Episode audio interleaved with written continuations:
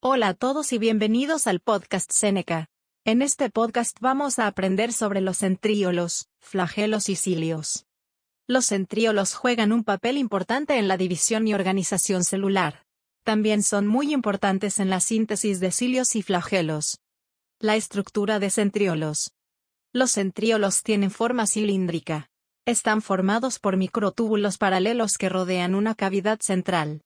En la mayoría de las células eucariotas, los centriolos se encuentran como pares dispuestos en ángulo recto entre sí. Los centriolos solo se encuentran de forma aislada cuando se encuentran en las regiones basales de flagelos y cilios. La función de los centriolos. Los centriolos son un componente clave de los centrosomas, los cuales son cruciales para organizar los microtúbulos en la célula. Los centriolos ayudan a organizar el uso mitótico durante la división celular. La estructura de flagelos.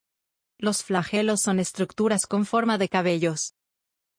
Los flagelos eucariotas se describen con una disposición de 9 más 2, 9 pares de microtúbulos rodeados por dos pares más.